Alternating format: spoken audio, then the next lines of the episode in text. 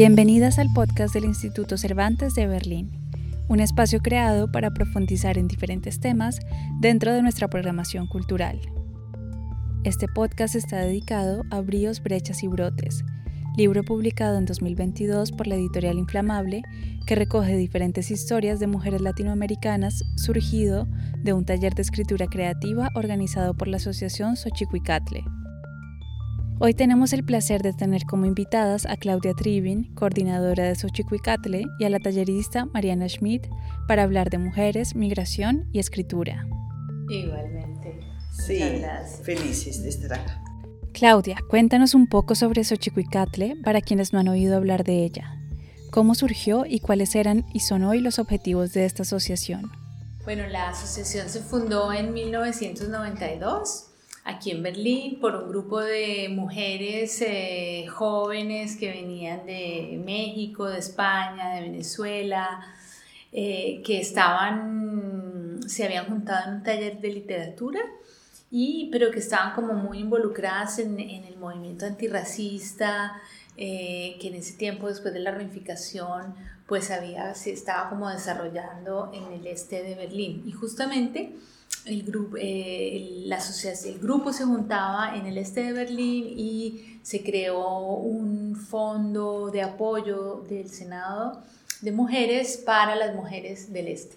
Y entonces dentro de ese programa ellas se organizaron eh, para poder eh, tener apoyo del Senado y, y, bueno, inicialmente empezaron a hacer, eh, pues apoyarse entre ellas, hacer publicaciones de sus textos, pero también apoyar a las personas que empezaron a llegar eh, en esa época en, en, gran número a Berlín. Y ahí surgió pues la necesidad de, de apoyar a las, a las personas recién llegadas en los trámites, en el tema del alemán, en la situación de la migración, en lo que produce crisis del invierno, en fin, en todas estas cosas.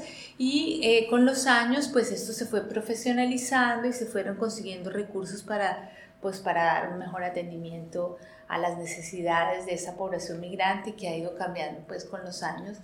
Y, y básicamente en el momento el centro de, de, de, lo que hacemos está en el apoyo eh, social y psicosocial y pues otra cantidad de actividades que se hacen alrededor para apoyar todo esto, ¿no? Como asesoría jurídica, apoyo laboral, mil, cosas. Hacemos de todo porque la migración nos mueve en todos los aspectos, así que pues hay que aprender y compartir lo que sabemos de, de todos estos temas. A propósito de lo que decía Claudia, que eh, la asociación va cambiando como su perfil de su actuar, pues yo solo conozco la última fase, pero eh, creo que tiene que ver también porque la asociación Xochicuicatel se abre mucho a las personas también migrantes que van llegando y que colaboran. Entonces siempre nos oyen a quienes llegamos a decir, ah, yo quisiera hacer, y, y no, y es algo que caracteriza y yo creo que eso lo hace, la hace muy, muy abierta, muy en movimiento eh, siempre, porque reciben y abren las puertas también a, a quienes llegamos con nuestros nuevos rollos. Entre las muchas actividades que organiza Xochicuicatle para apoyar a las mujeres a afrontar los retos derivados de la migración, se encuentra el taller de escritura impartido por Mariana, Postales Migratorias. ¿Cómo surgió la idea de impartir este taller? Sí, yo, yo creo que, eh, claro, en efecto el taller termina, termina incidiendo y termina eh, aportando elementos para tramitar los dolores, pero, y en ese sentido uno podría decir que es psicosocial, pero realmente creo que hay un trasfondo, bueno, inicial, el que, el que nos juntó a Claudia y a mí, que veníamos de, habíamos hecho un trabajo anterior con el Instituto Pablo Freire, eh, entonces eh, ahí nos, nos, conocimos y desde entonces eh, veíamos la importancia de que eh, las voces de, de, de, muchas personas, en este caso de mujeres, eh, salgan a la luz. Es también un planteamiento político, digamos. Eh, está lo otro también, y, y por supuesto, y, y, podemos hablar ahora, de hecho mi formación es como psicóloga, entonces sí, sí lo hay, pero también creo que que nos, nos lanzó, nos, nos unió, nos hermanamos eh, cuando coincidimos en que eh, las voces de, de, las personas que no suelen salir es, es importante que, que, se escuchen y tienen cosas para decir eh, y, tiene, y su perspectiva es válida, es importante y necesaria para cuando se trata de pensar las problemáticas y entender lo que está ocurriendo. Entonces Claudia conoció un trabajo que yo había hecho en Colombia con, con personas víctimas de la violencia Em, y bueno, ahí fue que, que nos juntamos, pero y, y, digamos, yo traía este tema, eh, que ha sido como un, un, trabajo mío hace muchos años, y a su vez Claudia también por la asociación tenían la idea, Claudia. Sí, exactamente. Pero también porque este apoyo que damos es, es también el de que las mujeres encuentren sus, conozcan sus derechos y se apropien de ellos y se apropien de sus decisiones, de sus deseos, eh, que muchas veces en la migración, como uno desconoce los, los cómo funciona todo y muchas veces hay intereses que te hacen también desconocer lo que tus derechos para aprovecharse pues de, de, de, una situación vulnerable. Entonces pues es muy importante tener estos espacios donde, donde uno puede reflexionar sobre, sobre lo que está viviendo, ¿no? Y en ese sentido pues se vuelve una cosa política y al mismo tiempo pues estás eh, compartiendo y encontrando eh, afinidades puntos em, de lucha, dijéramos, con otras personas eh, similares o no tan similares, pero que te enseñan también cosas maravillosas. ¿no? ¿De dónde nace el título de este libro? Ah, ese título salió al final. De hecho, salió en nuestro único encuentro presencial que tuvimos, porque todos los encuentros habían sido virtuales eh, por, por el tema de la pandemia. Eh, y ese lo, lo, construimos entre todas. Fue, fue un trabajo colectivo, eh, pensando, sacando palabras, eh, jugando a, armar títulos raros, a mezclar, a, bueno, se fueron saliendo. Em, y, finalmente nos pareció súper acertado, la verdad, porque pues las historias hablan de los bríos que han tenido o que hemos tenido las mujeres que emigramos que se necesita ese brío para ser capaz de, salir, de desprenderse, de, salir a la, a, la, incertidumbre, ¿no? a lo incierto. Para eso se necesitan bríos. Eh, brechas, porque también ocurre todas las distancias que se empiezan ya a ver cuando se llega a un nuevo país, eh, las diferencias que hay entre la nueva cultura y la de uno, entre también la nueva vida que uno va teniendo acá y la vida que tenía, Em, con sus familiares, bueno, los duelos, cuando se pierde un ser querido que está eh, en, el otro país o cuando eh, hay cosas maravillosas, el nacimiento de los sobrinos y se pierden, se pierden eso. Entonces hay, hay brechas, hay unas brechas que permanecen siempre, siempre, son, van teniendo distintos matices y colores, pero siempre va, siempre va a haber brechas pero también brotes, porque lo bonito que nos pareció también al poner en común todas las historias era que también vamos naciendo, vamos siendo otros, otras mujeres, eh, pues como ocurre a cualquier persona que se mueve de su sitio eh, donde ha nacido y donde ha crecido. Eh, entonces, eh, pues, y además, pues nos parecía sonoro, bríos, brechas y brotes, que nos ha generado todo conflicto con la traducción en alemán, pero ya logramos una traducción al alemán que no funciona. A continuación, escucharemos cuatro fragmentos de los relatos que se pueden encontrar en Bríos, Brechas y Brotes, en los que se tratan distintos temas relacionados con la experiencia migratoria individual de las mujeres que participaron del taller, Empezamos con la voz de Marta de Lejara leyéndonos un fragmento de su texto, El árbol ramificado. Y conmigo se quebró la última rama del árbol genealógico de mis padres, plantado en el país hace varias generaciones. Me pregunto cuántos cientos de miles de ramas se rompen de su árbol y terminan arraigándose en otros lugares. Cuántos cientos de miles de razones que prueban el quiebre, que nos llevan a tomar la decisión de abandonar el tronco quizás unas por cada individuo que busca algo que le es esquivo en su lugar de origen, o acaso sea su propia seguridad e integridad que lo obliguen a marcharse. razones poderosas todas ellas, unas voluntarias y otras no tanto, unas para ir en busca de sueños y otras para escapar, unas alegres y felices como si del otro lado destellaran brillos de tesoros escondidos aún por descubrir, y otras dolorosas, tortuosas, suplicantes a veces. Todas requieren coraje, tesón y aplomo, y se hincan en ese motor llamado exaltación, entusiasmo, miedo, poderosos impulsos. Aunque las razones que nos llevan a emigrar son tan variadas, como se menciona en el fragmento que acabamos de escuchar, hay ciertas experiencias que todas somos propensas a vivir cuando llegamos a un país nuevo. Una de ellas es desgraciadamente sufrir acoso y violencia de género. En su texto Tres Pintas, Jacoba Bourait aborda esta difícil situación a la que mujeres migrantes pueden enfrentarse al no tener una red de apoyo en un país extranjero. Hay gente que huele la vulnerabilidad. Yo, día me habían contratado un año antes de terminar la carrera para montar un festival de cine y arte de la diáspora latinoamericana. La mayoría del dinero había que conseguirlo, pero la convicción estaba. Yo construiría comunidad y me forjaría como artista al lado de otras personas como yo. Estábamos abriendo los espacios que no existían. Éramos dos, el fundador del festival, artista latino de discurso antihegemónico, que bailaba salsa, con quien hablábamos sobre la violencia epistemológica, la fluidez del género, o Fernando Vallejo, y yo, deseosa de dejar de trabajar como mesera, sedienta por creer y crear, y convencida de que podía cuidarme sola. La oficina quedaba en su apartamento. Ese papel en la obra de teatro no está a tu altura, Deja tu trabajo en el museo que te están explotando. Podemos hacer video juntos. Cuando trabajaba más de 18 horas al día entre hacer arte y montar festival, cosa que empezó a ser más y más frecuente, se podía dormir en la oficina. Lo hacía cada vez que las calles se cubrían de nieve.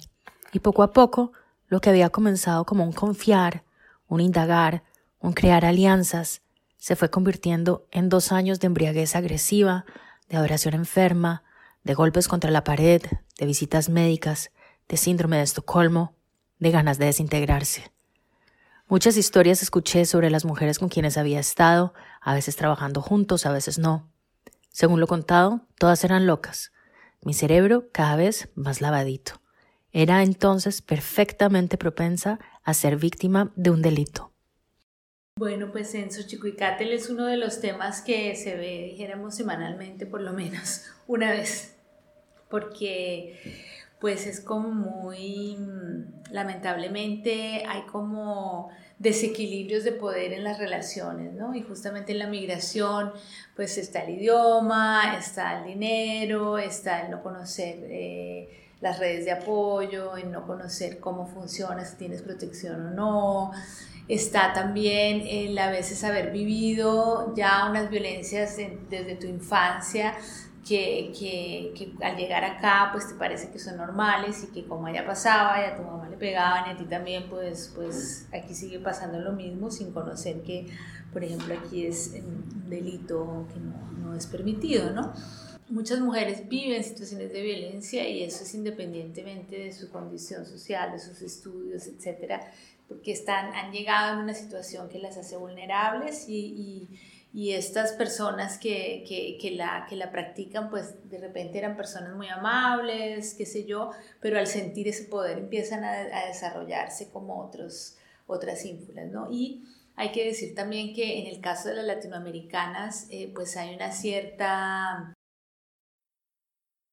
eh, hay un cierto imaginario, ¿no? De esa mujer que es guapa, que baila salsa, que baila cumbia, que baila no sé cuántas cosas y que también dijéramos que socialmente se como que se va mm, desarrollando ese, ese, imaginario que tú tienes que cumplir y en la medida que no lo vas cumpliendo pues vas generando una cantidad de, de rabias y de iras que generalmente o que pueden llegar a terminar pues en estas cosas violentas. Y hay que decir que situaciones como la pandemia pues abrieron también eh, como esos espacios domésticos eh, sin ningún control, sin ninguna vigilancia, donde la gente pues exageró. Y, realmente en los últimos años sí ha habido un aumento casi que el doble de situaciones de, de mujeres en violencia, en situación de violencia. En su texto, Tejiendo redes, Mercedes Alvarado nos habla del concepto del duelo migratorio. La voz que relata es de una mujer que emigra a Alemania desde Argentina, bajo unas circunstancias que se podrían considerar de privilegio. A pesar de esto, la mujer empieza a atravesar por un periodo de mucha tristeza, al verse alejada de su país y de su vida anterior. El duelo. Era migrante latinoamericana. Era migrante latinoamericana con permiso de residencia por reagrupación familiar. Era migrante latinoamericana con permiso de residencia por reagrupación familiar con cónyuge comunitario no alemán. Era migrante latinoamericana con permiso de residencia por reagrupación familiar con cónyuge comunitario no alemán que no hablaba alemán. Entre estas categorías era consciente de que era una migrante con privilegios y sentía culpa por eso. Estar casada con un europeo no alemán me facilitaba un montón de trámites burocráticos. Haber podido pedir una licencia sin percibir remuneración, conservando mi plaza en mi trabajo en Argentina, me dejaba tranquila porque contaba con un respaldo laboral en caso de que las cosas no funcionaran en Berlín. Mi familia en Argentina estaba sana y con trabajo, entonces eso me suponía una tranquilidad. Todos estos privilegios me generaban culpa por atravesar el duelo migratorio. Compararme con otros migrantes, los que venían por razones políticas, los que tenían visados temporales, los que estaban en alguna situación precaria, los refugiados, me daba aún más culpa. ¿Mi duelo era auténtico? ¿Podía sentirme así conociendo las realidades de otros migrantes? Sin embargo, ya le había puesto nombre a lo que me pasaba. Me reconocí en la descripción de ese proceso. Reconocí mi tristeza, mi frustración, mis miedos, mis dudas. Reconocí aquellos aspectos negativos del lugar de destino, de los que podría estar hablando alguna profesora de geografía en su clase sobre migraciones. Y ya con eso me sentí muchísimo mejor. A la salida de esa charla conocí a Karen y a Alberto, una pareja alemana boliviana con la que intercambiamos teléfonos. No iba a imaginar que al cabo de unas semanas nos íbamos a cruzar en unos ensayos de chacarera. La música folclórica de mi tierra se baila en Berlín, a dos estaciones de luz 7 de mi casa. ¿Se puede vivir en una ciudad más globalizada? Yo creo que no. Pool. Factor positivo de Berlín. Una ciudad en la que puedo bailar chacarera, puedo hablar español, en la que puedo atravesar mi duelo migratorio como quiera. Entonces comprendí de que no estaba enojada con Berlín. Simplemente le estaba sumando una nueva capa a mi identidad.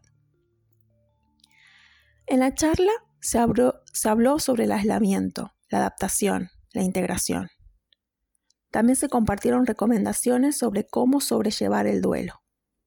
Una de ellas se basaba en la búsqueda de contención en nuevos grupos de referencia.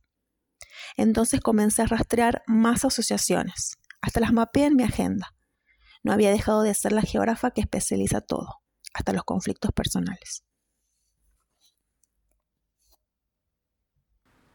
Bueno, pues yo creería que de, Mercedes Alvarado, ese es un relato de Mercedes Alvarado, eh, y cuando Mercedes eh, nos lo expuso en el grupo, era también como la posibilidad de otros decir, ah, ay, a mí me pasó lo mismo, a mí me pasó igual. Yo creo que tendemos a, pensar que, que los sentimientos de tristeza son válidos cuando hay una tragedia terrible, que además las hay, ¿no? Y que además pues aquí se encuentra con esas tragedias. Eh, entonces me parece que ese, eh, eh, este relato creo que le puede ayudar a, a, quienes nos escuchan y se acercan al libro sí, a ver que, que esa tristeza es válida, aún en alguien que llega como con las mejores condiciones, como era el caso de Mercedes, como tú lo leíste ahí en el relato, que está muy, muy, bien dicho, que ese pues tenía todas las condiciones y aún así tenía una tristeza honda. Eh, entonces yo creo que, que todas las personas que emigramos, independientemente de la edad y las condiciones, eh, pasamos por ese duelo migratorio. Eh, lo que tal vez es muy interesante en, ese en el relato y se invita a, que, a quienes nos oyen a que lo sigan, a que lo lean, a que busquen el libro y lo lean, es eh, como en el caso de Mercedes y yo yo puedo decir que lo he visto en muchas mujeres, esa es mi, propia historia también, eh, encontrarnos con otras mujeres es fundamental, ¿no? El, con, el encuentro con, con otras redes, eh, con otros que, me resuenan, que me dicen, eh, sí, sí, eso a mí también me pasa, y, o que nos encontramos y nos hermanamos en, en, la nostalgia por los olores, por los sabores y el encuentro con, con otras y sobre todo con otras mujeres creo que ayuda muchísimo para eso. Sin duda la experiencia de emigrar a otro país nos hace replantearnos muchas creencias que dábamos por sentadas. En Bombo Raquel nos cuenta en su texto, Ahora lo entiendo, sobre desechar viejos hábitos y adquirir otros nuevos. El camino migratorio me ha enseñado a no caer en la bajeza de las generalizaciones o los estigmas a no enfadarme con lo que no entiendo, con lo nuevo, a acoplar mis costumbres a otras nuevas, a hacer otro yo de mí misma. Por ejemplo, de mi nuevo yo destaco la puntualidad. Aquí aprendí a ser puntual y lo aprendí a raíz de un conflicto cultural. Di por hecho que no habría problema por llegar 20 o 25 minutos tarde a una cita con un amigo. Total, Íbamos a tomar unas cervezas y era viernes. Conjetura fallida. Se molestó. Y con razón.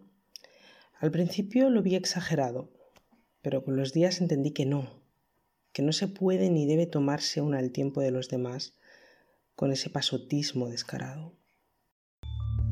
Esto nos cuentan Claudia y Mariana acerca de sus propios aprendizajes a raíz de su experiencia en Alemania. Pues mira, a mí me ha parecido súper bonito. Eh, o he aprendido pues aquí como esa cosa metódica y esa organización de las experiencias que uno vive, ¿no? Eh, claro que yo cuando fui, cuando era adolescente tenía mi diario con llavecita y todo, pero nunca había sido una cosa como tan organizada y como tan metódica como, como he visto que lo hacen aquí compañeras, compañeros. Y eso ha sido algo que he ido como vinculando a mi vida de, de, ir tomando nota, pero, pero no una nota momentánea, sino una, una, nota que queda allí, que después puedo mirar, que después puedo leer, que después puedo como, como retrabajar y, y bueno, es, es, es, genial. Eso, eso me encanta, es una de las ganancias que he tenido aquí en Alemania. Bueno, en mi caso, claro, en mi caso yo me he encontrado con una realidad similar a aquella en la que fui formada, aunque también fui recontraformada a lo colombiano por, por una abuela boyacense y una mamá cundi boyacense, em, pero ha sido bonito como reconocer ciertos eh, aspectos de, lo alemán, como puede ser esa puntualidad.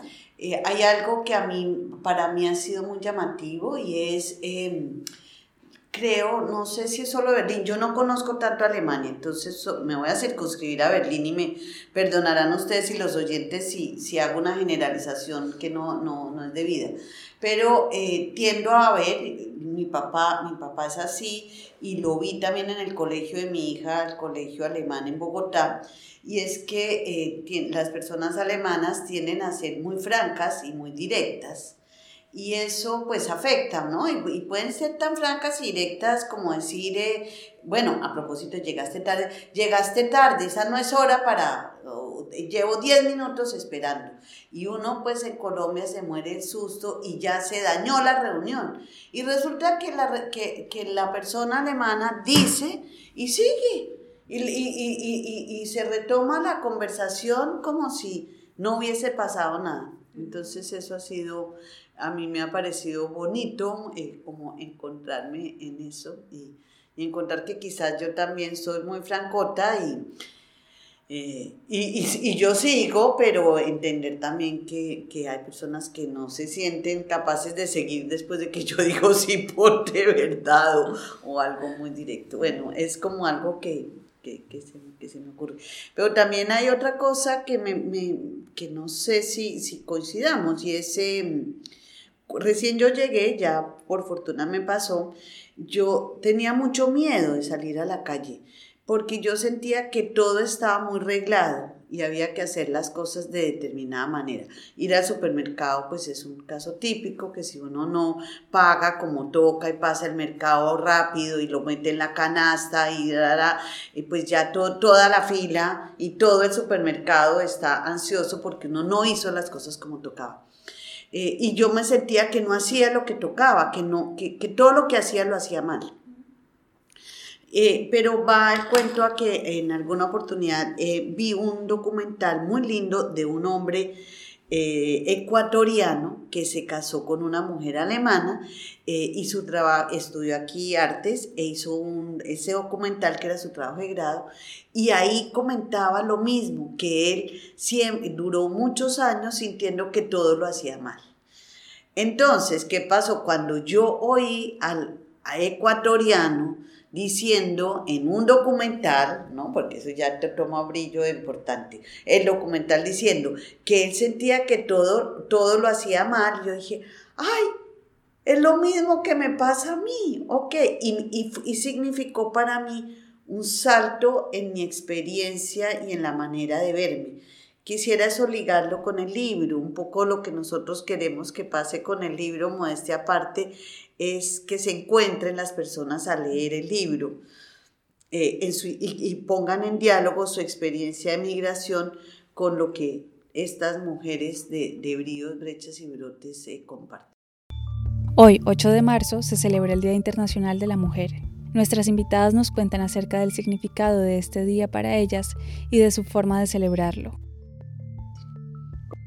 Bueno, este, que el 8 de marzo sea un día feriado en Berlín fue una lucha de las mujeres y de muchas organizaciones que hace yo creo como unos 6, 7, 8 años eh, hicimos una campaña con postales y bueno, mucha gente en Berlín movida por una organización empezó pues a, a, postular este día, había otros, otras personas que postularon otras ideas y cuando cuando se, se, se, decidió que el 8 de marzo fuera día festivo, pues fue para nosotras una gran alegría. Alegría porque es como algo simbólico para para decir que hay muchas cosas todavía por hacer, ¿no? Si pensamos que hasta hace un poco más de 100 años las mujeres no tenían derecho al voto, eh, no, no, podían tener una cuenta bancaria, no podían eh, trabajar sin el permiso del marido, etcétera, etcétera, pues hemos hecho un, un, un gran camino, ¿no? Pero creo que para la igualdad todavía nos falta nos falta por ahí un 20% como mínimo acá, ¿no? Sabiendo que en otros países y en otras realidades pues las diferencias son aún mayores. El 8 de marzo pues es un día para recordarlo, para festejarlo también y para como ir integrando cada vez más en nuestro día a día esa necesidad que tenemos de, pues, de tener condiciones eh, semejantes o iguales a al otro 50% que son eh, los hombres o otras diversidades sexuales eh, y que es importante que todos tengamos un, que todas tengamos un espacio para realizarnos y ser felices, que es lo que queremos. Sí. sí yo estuve en el demo de la, del año pasado y quisiera como añadir que creo que es también la oportunidad de encontrarnos las mujeres en luchas, en, la, en una misma lucha, eh, pese a tener condiciones y realidades tan distintas en nuestros países. Y a mí me emocionó muchísimo eh, en, esa demo ver, eh, ver a las mujeres de tantos países con una, con una fuerza identitaria de su país, pero a la vez encontrándonos en eso. Eso me parecía muy lindo, como los tambores, los sonidos, los acentos, ¿no? las voces tan distintas. Y bueno, yo creo que este año hay una, hay una posición además que debemos salir todas frente a lo que pasa en Irán. Gracias por escuchar. Queremos agradecer a Claudia Trivin y a Mariana Schmidt por habernos concedido esta entrevista y a Mercedes Alvarado en Pompo Raquel, Marta Elejara y a Jacoba Bowright por sus textos y haber aportado sus voces para este episodio. El libro Bríos, Brechas y Brotes se puede conseguir en la Asociación Xochicuicatle y en la Biblioteca Mario Vargas Llosa del Instituto Cervantes de Berlín. Este podcast es una producción del Instituto Cervantes de Berlín con música original de Alberto Lucendo.